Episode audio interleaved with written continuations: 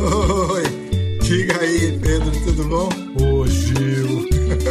Eu fiquei com mais saudade ainda.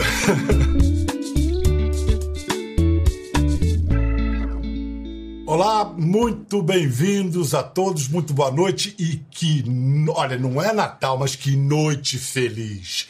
E sabe por quê? Vou explicar para vos mecer.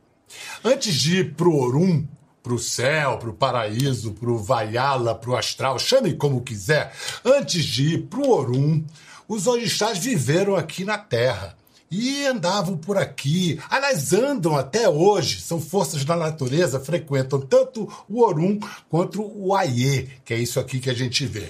Bom, mas por que eu estou dizendo isso tudo? Porque tem gente que vira orixá em vida. É, eu garanto, eu vi, eu atesto. Quando eu conheci mãe menininha do Gantuá, cheguei lá, no aniversário dos 90 anos dela. Ela me recebeu deitada na cama, em cima dela a foto do Papa João Paulo II, aquele sorrisão tudo amarelo em volta, aquela cor das pedrinhas no fundo do leito dos rios quando bate o sol. Ali era o orixá olhando para mim. Outro exemplo, Caíme. Dorival Caíme era outra qualidade de orixá, mas também estava lá, filho de Xangô. Aliás, o orixá vivo que a gente vai encontrar agora, vai conversar com ele, também é da, é da linhagem da justiça, da linhagem de Xangô. Salve, seu Gilberto! Oi, Pedro. Oi, todo mundo. E orixá, que história é essa? É, você já tá um orixá vivo. Vai negar? Não, não vou negar. Mas também não vou me apropriar. Não vai se gabar. Não, é, é, Não, não vou me gabar.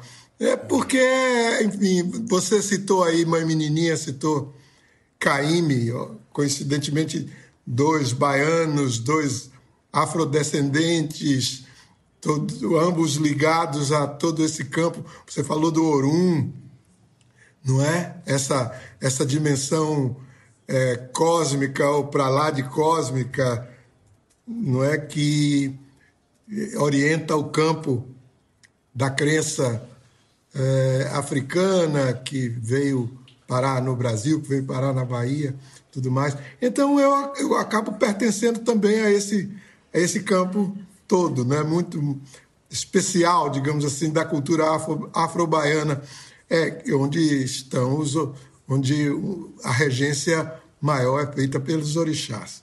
Então, é, você entrou para a mitologia, esse... entrou para o panteão, não tem jeito. Pronto, tudo bem. não, não, não, vou, não vou contestar.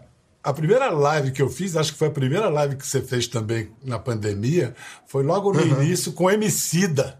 Acho que tinha foi. cinco dias da quarentena, né? Exatamente. Você tomou gosto pelo negócio, né? Você estava na Serra não, naquela ocasião. E agora? Eu estava, estava na Serra.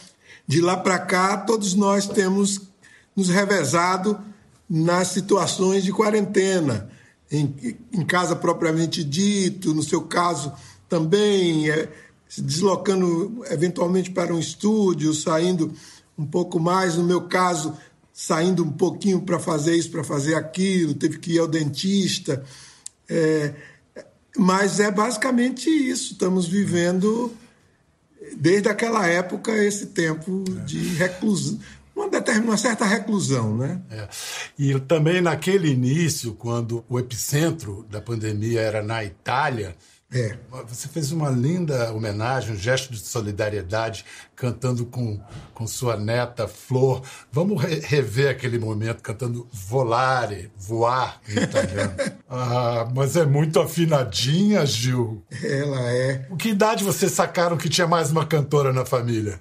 Ficou já há alguns anos já, é. há uns, pelo menos uns três, quatro anos, quando ela é, começou a manifestar-se em gosto não é pela música, uma, um, um, gosto pela aproximação com o, ambiente musical da família, não é? E, e, e foi. E eu também dei, dei força, incentivei, chamei, chamei-a logo para o palco assim que pude, para ela fazer algumas coisas. E aí pronto, aí nas primeiras, logo nas primeiras apresentações, enfim, é, ficou muito claro assim a, o, o lado do, do, do, carisma suave que ela tem e, e a, a coisa musical da afinação e tudo mais, a repercussão começou a aparecer muito positiva e ela foi se animando. Eu vi também que você agora tem netos que tem um canal do YouTube e não é de música, é de games. Pois é, os moleques já estão completamente afeiçoados a essa, a essa nova cultura. São youtubers em potencial e coisas desse tipo. São ótimos. Oh, eu estou aqui para ver o seu canal no YouTube, Dom. Chama-se Irmãos Gil. É. Quem são? É o Sereno e o Bento. Imagina essa pandemia sem, sem o digital. O que seria? Hum, não, ah, não, não, não, dá para imaginar. Não dá para imaginar. Nem no sentido da, da comunicação, não é? do, do, do, do intercâmbio natural entre os humanos, nem mesmo com relação a, ao, ao, ao desenvolvimento científico, técnico, de compreensão e de, e de combate à, à pandemia. E esse mesmo progresso, essa globalização, também foi o que tornou a disseminação do vírus tão rápida e é pois também é. a que possibilita digital, a comunicação, o combate, a ciência nunca o combate, teve... Tudo, tudo em alta velocidade. É tudo não e sim, não e sim o tempo todo. É, o tempo todo, o tempo todo. E você já, já fala sobre essas coisas também num outro disco. A gente estava refletindo sobre o seu disco de 84, Raça Humana. Aliás, gente, a raça humana é uma semana no trabalho de Deus. Como é que ninguém pensou nisso antes, né? Teve que o Gilver falar pra gente. É o seguinte, aí, aí tava, a gente tava conversando de Palmeira, o pessoal da equipe, dizendo que o disco tem várias canções que refletem a perfeição esses tempos de pandemia. Por exemplo, a mais clara, Feliz por um Triz. Mal escapo a fome, mal escapo aos tiros, mal escapo aos homens, mal escapa ao vírus. O vírus. Só que o vírus de então era o HIV. Agora. É. Agora são vários. É a, é, é, é a, linha, a linhagem corona toda e, e tantos outros. No disco Raça Humana, você também tem Tempo Rei, que diz: Não me iludo, tudo permanecerá do jeito que tem sido. Que para muitos parece será o caso do nosso pós-pandemia. Mas também você pede ao Tempo Rei: transformai as velhas formas do viver. Então, como é que é? É uma coisa e outra também? É, é isso. Não me iludo, tudo permanecerá do jeito que tem sido, transcorrendo, transformando. Tempo, espaço, navegando todos os sentidos. As primeiras, os primeiros, primeira estrofe, primeiros quatro versos da canção são logo muito explícitos, muito definitivos nessa, nessa interpretação, nessa visão de que é, enfim, tá tudo descendo a serra o tempo todo, tudo rolando pela ribanceira o tempo todo. Também tem gente que em Tempo Rei identifica uma das canções os desgostosos com o atual governo identificam pessoa nefasta com Jair Bolsonaro. De quem você já disse. Como, como na época, Pedro, na época da música, do lançamento da música, identificavam, muita gente identificava eh, como Paulo Maluf. Essa música não é, não foi feita para o Paulo Maluf? Me perguntavam. E eu dizia, não, não, não, não. Bom, mas é o seguinte, quando você foi. Perguntaram a você sobre o Bolsonaro, você falou que o Bolsonaro lhe inspira a oração. Aí eu vou perguntar Sim. se é assim que você reza a oração para o Bolsonaro. Chama pelo teu guia, ganha fé, sai a pé, vai até a Bahia, cai aos pés do Senhor do pés Bonfim. do Senhor do Bonfim. Dobra teus joelhos cem, cem vezes. vezes. Faz as pazes com os deuses. Carrega contigo uma figa de puro marfim. claro, é uma, é uma das orações cabíveis. uma, das, uma das que a gente pode escolher ao longo do dia.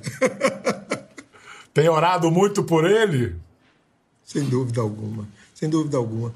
Porque é, é, é, é isso, é, é, é, reiterar a necessidade de que, de que o, o, o, o ser pleno da compreensão não é? o habite, não é? chegue até, a, até ele e, e passe, a reger a, a, a, sua mentalidade, o seu modo de, de, de, de colocar suas energias de viver, não é? Para o seu próprio aperfeiçoamento, para o seu próprio autoaperfeiçoamento e para o aperfeiçoamento das relações dele com o mundo, ele que hoje é um presidente de uma nação enorme, né? de, um, de um povo tão grande. Né?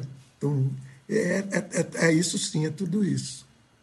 O Zé Murilo de Carvalho, nesse livro fundamental, Cidadania no Brasil, ele demonstra que grandes traumas coletivos, como guerras, pandemias, mas principalmente guerras, forjam uma identidade nacional, uma unidade nacional. Ele cita inclusive a Guerra do Paraguai tendo tido esse efeito. Mas agora, por que, Gil, mesmo diante de uma crise, temos 2 milhões e meio de, de casos e o, o Brasil, em, em vez de se unir, ele se dividiu mais ainda, Gil. Por que isso?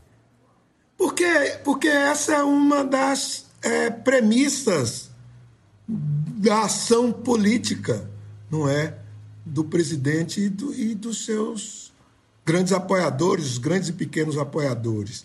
Apostar no é, confronto. Apostar no confronto, apostar na negação, como apostar na, na, na negação como, como elemento mantenedor da polaridade. Porque se você, se você é, é, passa a trabalhar com o sentido da, da harmonização, você perde essa, essa dimensão. Você tem que abandonar essa dimensão conflituosa das coisas o tempo todo.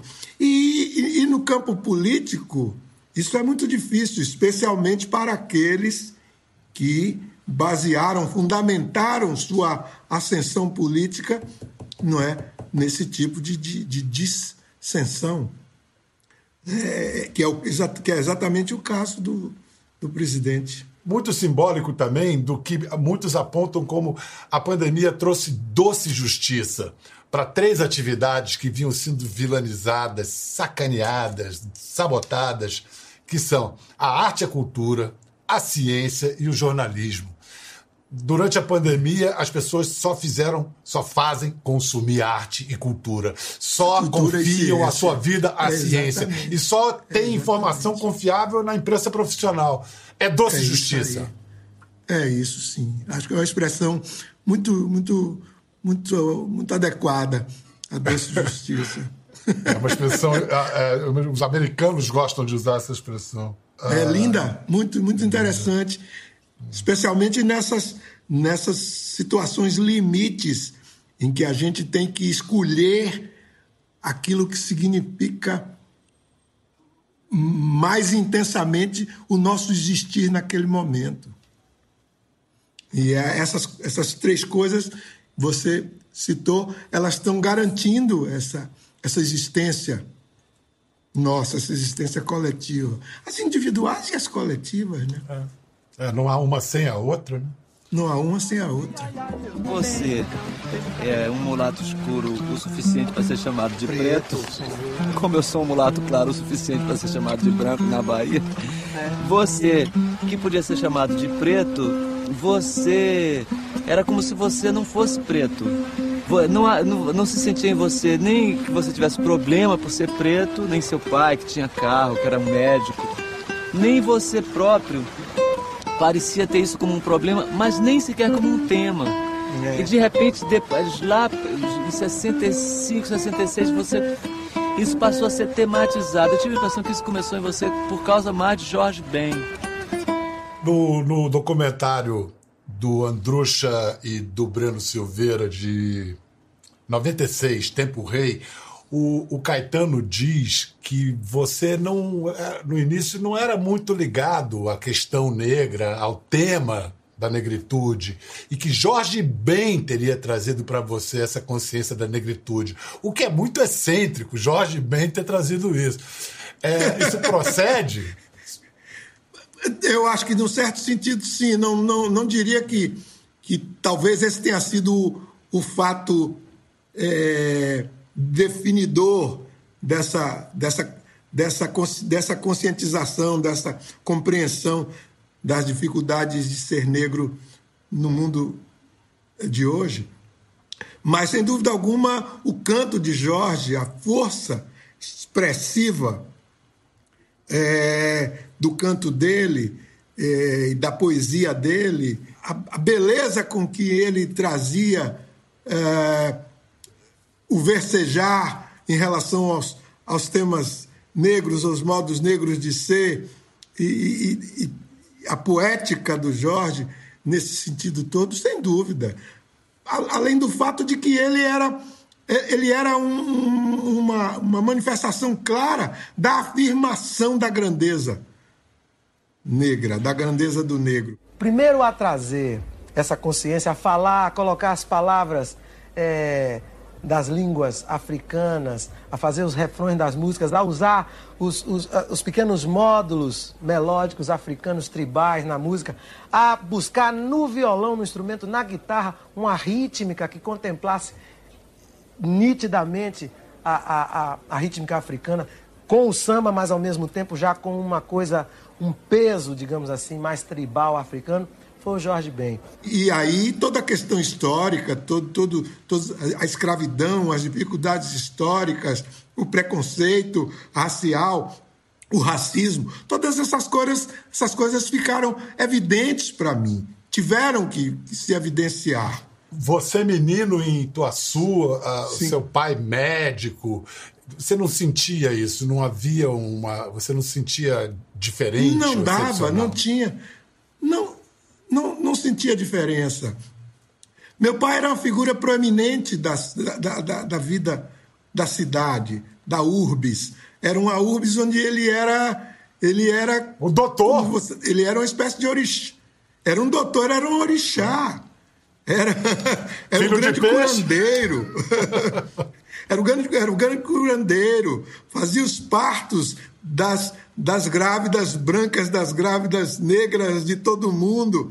Ele recebia os, os meninos, ele curava, ele costurava a barriga do, do, do fazendeiro que tinha levado uma facada. Do... e coisas desse tipo. Ele era, ele era festejado, ele era querido. Minha mãe era professora na, na, na escola é, municipal, então não tinha, não, não havia espaço para para percepção da diferença. O, o, o, racismo, a discriminação, essas coisas não eram exercidas em relação a meu pai, a minha mãe e a minha família. Não tinha. Eles eram, eles eram pessoas queridas, importantes, fundamentais para a vida de todo mundo ali naquela comunidade. Então, quantos isso... habitantes tinha Ituaçu, mais ou menos, na época? Em 1950, 900 habitantes. Não chegava nem a mil. Eu só fui perceber essas questões eh, graves da, da, da, da, da vida do mundo muito já mais tarde, muito depois. É, já no colégio, no ginásio, ali começou um, um pouco, porque ainda meu, meus pais me mandaram para um colégio da, da elite, onde o número de, de, de negros era muito pequeno, um colégio de 400, 500 alunos. Você contava 10 negros no, na melhor das hipóteses. Então, ali, essas questões começaram a surgir a questão do racismo, a questão da discriminação, a questão, enfim, do, do, do, do deslocamento social que aquele, que aquele grupo étnico é, sofria e etc. Isso só foi, só foi é, depois, só foi aí. Depois, na adolescência já. Depois da adolescência, da adolescência para a idade é, adulta. Gil, você agora teve um presente lindo. Bom, você ganhou e deu também nos seus 78 anos, mas o clipe que, aliás, a gente falou há pouco do Andrucha, que ele dirigiu, do Andar com Fé, foi uma maravilha, né? Com, a, com açúcar e com afeto. Andar com fé eu vou, que a fé não costuma falhar. Começando com Chico, Alegria. Andar com fé eu vou, andar com fé nós vamos, Gil. Parabéns, meu querido, parabéns. Foi, foi surpresa mesmo, não? Você já sabia alguma coisa? Não, né? não, foi surpresa, só fiquei sabendo propriamente na véspera que ia ter alguma coisa desse nível, porque a movimentação da Flora foi Flora que, não é, que engendrou claro. aquilo uhum. tudo. Então ela foi fazendo aquilo tudo, mas só na véspera é que eu fiquei um pouco, já tive que desconfiar um pouco, um pouco mais. Vamos falar de fé, é, porque foi tão forte esse momento, todos andar com fé, eu vou, e, e Fernanda falando andar com fé, e eu vou junto a você, Gil. O, o saudoso imortal o Padre Dávila, ele definia a fé religiosa como a entrega ao absurdo. Outros teólogos também afirmam isso. Você vê por aí Tá lá na, numa das minhas é, músicas. Tá, tá eu sou. Eu, é, é uma das minhas maneiras de descrever esse mistério. Né? Eu tenho essa. Eu concordo plenamente com, com o padre Dávila. O que é a fé não religiosa? Aí tem várias é, é, questões. Uma delas está nas ideologias, por exemplo. Não é? As ideologias, principalmente essas ambiciosas, mais ambiciosas, com a ambição da, da, da cobertura universal, de cobrir a, a, humanidade inteira e etc, etc. Essas são, são religiões sem Deus, né? São religiões sem Deus, mas elas têm esse, esse absurdo é, desejo de que a verdade esteja nas mãos deles, nas mãos daquela crença, nas mãos daquela, daquela ideologia, nas mãos daquela visão é, da verdade universal. O que é um perigo, né, Gil? O que é um, um é um perigo, é um, uma coisa. Só a, a ciência, no seu desenvolvimento veloz dos últimos séculos, é que tem, a tem tido a capacidade de, de antídoto a essa, a essa fé, a fé na violência, né? a fé na guerra, no combate, né? na, na necessidade de extermínio do, do, do inimigo para prevalência, para fazer prevalecer a minha visão da, da, do, do, da verdade, do certo do, do necessário. Vou, vou, trazer aqui um assunto que junta essa, essa questão da fé, da experiência mística com a ciência.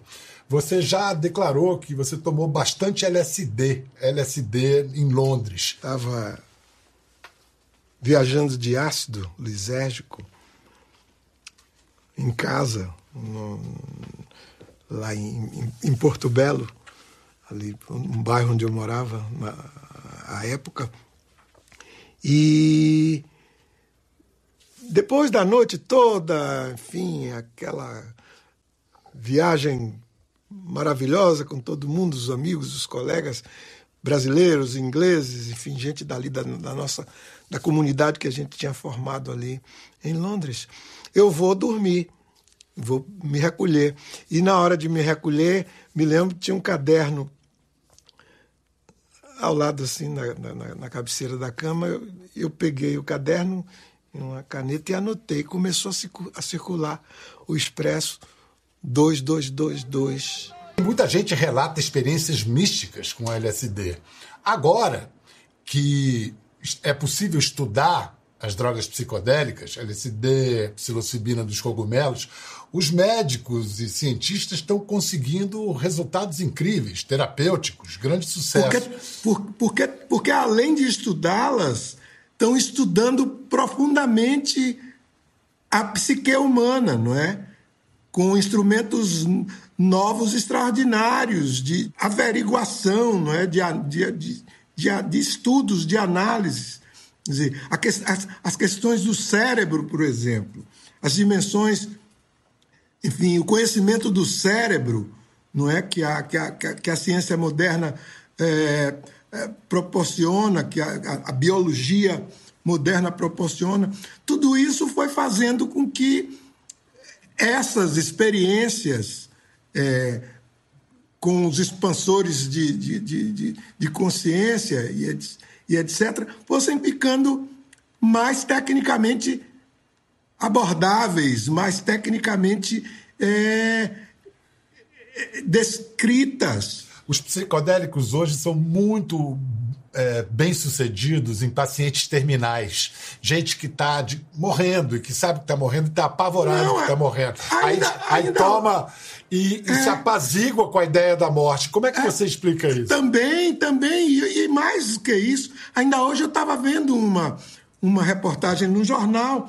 sobre a ayahuasca e os benefícios extraordinários do ponto de vista medicinal, do ponto de vista médico, que elas têm feito para os, os, os, os, que sofrem pacientes de depressão e, e, e, e, outras, e outras coisas. Então, você tem essa, esse, esse, esses benefícios todos, não é? Que o, o desenvolvimento das, da expansão, o conhecimento sobre os, os modos de, de expansão da mente trazem para eh, os benefícios que trazem para o cotidiano, para a vida normal, para as, para as, para as coisas corriqueiras, para a saúde, por exemplo.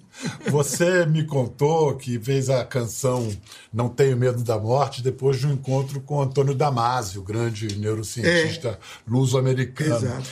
É, e aí, então, o que você está dizendo é que na hora íntima, como disse o Vinícius, né, na hora última da morte, a ciência, então, pode ser tão reconfortante quanto a fé. É, sem dúvida. É, sem dúvida alguma. Na hora da, na hora da, da verdade, dessa verdade, o conhecimento, todo o conhecimento vale muito. O, o, todo, tudo que foi ilustrado, trazido para nós pela ciência, toda, toda, toda a, a, a, dimensão da consciência, a leitura nova sobre a consciência que, que, que o mundo científico propicia, tudo isso dá conforto, né? Dá, dá a ideia de que estou indo, mas eu estou indo para, para de onde tudo vem. e de onde vem sempre tem. De onde vem sempre tem. De onde eu venho então sempre não, tem. É, então não adianta, não adianta eu chorar. não adianta eu lamentar a, a minha extinção. A vida vai prosseguir de alguma forma. É muito narcisismo achar que tudo vai morrer com a gente quando a gente morrer, é, né?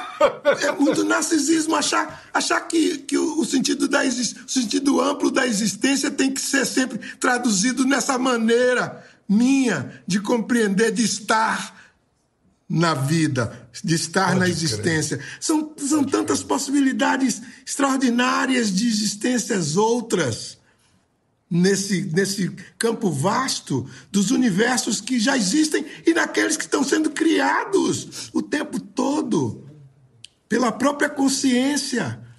Sim. Consciência é isso, é uma fonte criadora permanente de existências. então vou ficar eu aqui tendo, evidentemente, na, na, música eu digo o medo que eu tenho é o medo de morrer, que ainda pode haver dor, não tenho medo da morte, mas sim medo de morrer. Qual seria a diferença, você há de perguntar? De perguntar. É que a morte já é depois que eu deixar de respirar, morrer ainda morrer é aqui. Morrer ainda é vida, aqui. No sol, no ar. Ainda pode haver dor ou vontade de mijar. Ou vontade de mijar. É. Hoje, a morte já é depois. A morte já é depois. Morrer ainda é aqui, na vida, no sol, no ar. Então, o medo, o medo que a gente tem da morte é o medo físico, não é o medo metafísico. é, é, é, a, é a assombração que a cova traz.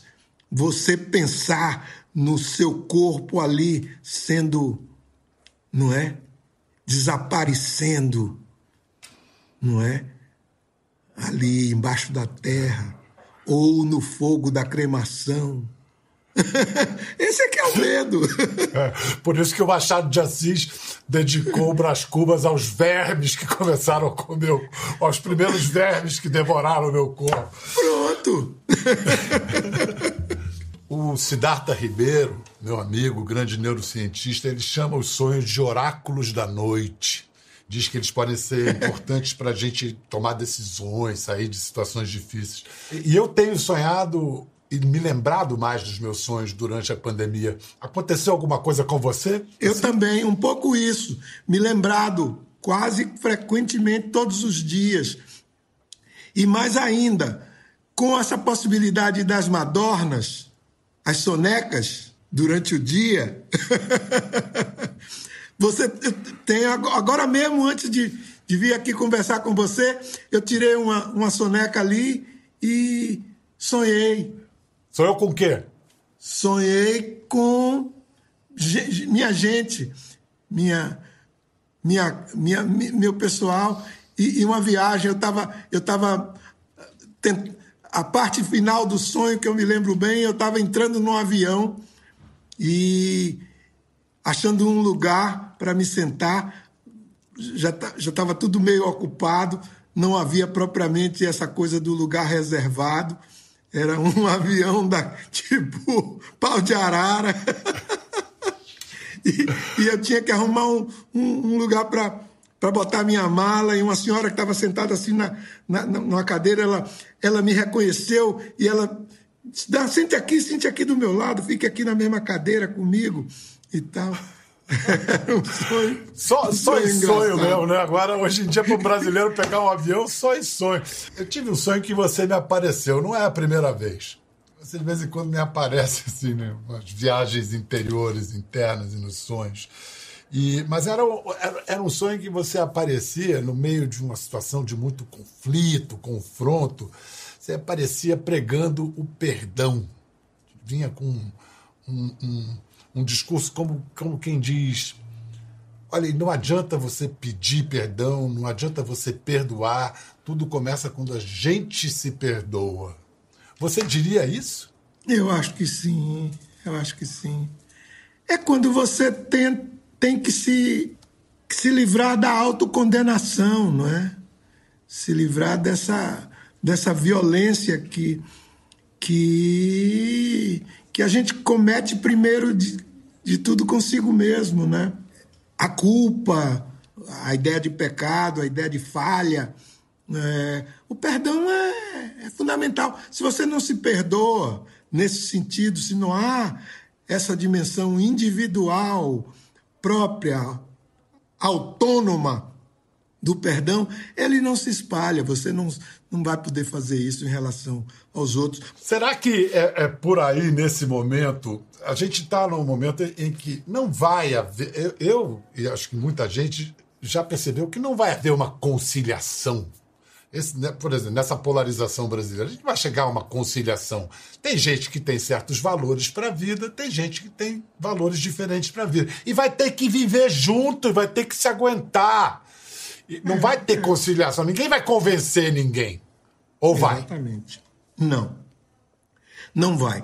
E aí tem que, tem que ter os, a, a, a respiração, não é? capacidade de, de, de, de, de viver momentos é, mínimos de, de compreensão e de, de acolhimento, né? Abraços que não podem, não estão podendo ser dados agora, enfim, vão criar novas formas de abraçar, novas formas de tocar, novas formas de compreender, novas formas de perdoar. É, é, é isso, a, a vida continuando, né? Com agora ah. esse milagre súbito da, da redenção absoluta não é assim, a natureza não é isso. Não há. A natureza não permite. Começo de caminhar para a beira de outro lugar. o lugar comum é esse. É o lugar da transformação, do deslocamento constante, da impermanência, enfim, da sucessão das coisas no tempo e no espaço, é, a vida e morte, o antes e o depois. É isso. Ah, Gil, muito bom conversar contigo. Você falou da vida, você que tão bem cantou, tudo agora mesmo pode estar por um segundo. Queria lembrar, Gil, que por pouco esse papo aqui não contou com a presença de um amigo seu, parceiro de militância ambientalista, é, escritor. É... Alfredo Sirquis, que tinha Pois acabado é. de lançar um livro uma semana antes, um, um ex-carbonário que tinha estava lançando um livro, lançou um livro chamado Descarbonário. Descarbonário. É, você também foi carbonário e virou descarbonário, Ju? sim, sim, nesse sentido né, é, da, da evolução mínima que ele percebeu, é, que se configurou na vida dele, não é? Para um, um, uma compreensão da, dessa, desse, do- desse caminho do meio, né? em que o, o justo meio está na, na igual possibilidade dos extremos, e que você tem que fazer esse deslocamento nesse eixo de um extremo para outro o tempo todo, enfim, esse ajuste permanente que você tem que fazer em relação às convicções e às posições. Eu não cheguei, ainda não li o livro, que eu que vou, vou, vou ter acesso ao livro daqui a pouco, ao Descarbonários, mas eu sei que é disso que se trata, porque ele, ele teve, na última conversa que nós tivemos, ele falou muito disso, tudo, e, e eu me identifico plenamente com tudo isso. Isso também aconteceu comigo. Acontece, vem acontecendo, vai acontecer até o fim. É, é, é- é muito importante e bonito isso que você disse. O caminho do meio não é estático, é pendular, né? É pendular. Pendular. É, é, o, cam- o- o justo meio é uma, é um- é uma máxima é, chinesa que eu guardo sempre. São poucas coisas que eu memorizo dessas, desses aforismos, dessas coisas assim, mas esse eu guardei. O justo meio está na igual possibilidade dos extremos. É, é interessante, é, é bem interessante. É isso. Daí, dá- isso é uma, das- uma- é uma maneira de descrever a necessidade do perdão, por exemplo. Sem dúvida. Gilberto Gil, meu orixá preferido. Poxa, vamos dedicar esse programa ao Alfredo Sirquis, então. Nosso Buda Nagô. Mistério sempre há de pintar por aí. Né?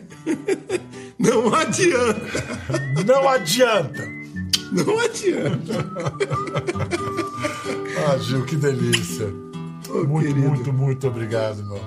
Muito obrigado a você, a todos.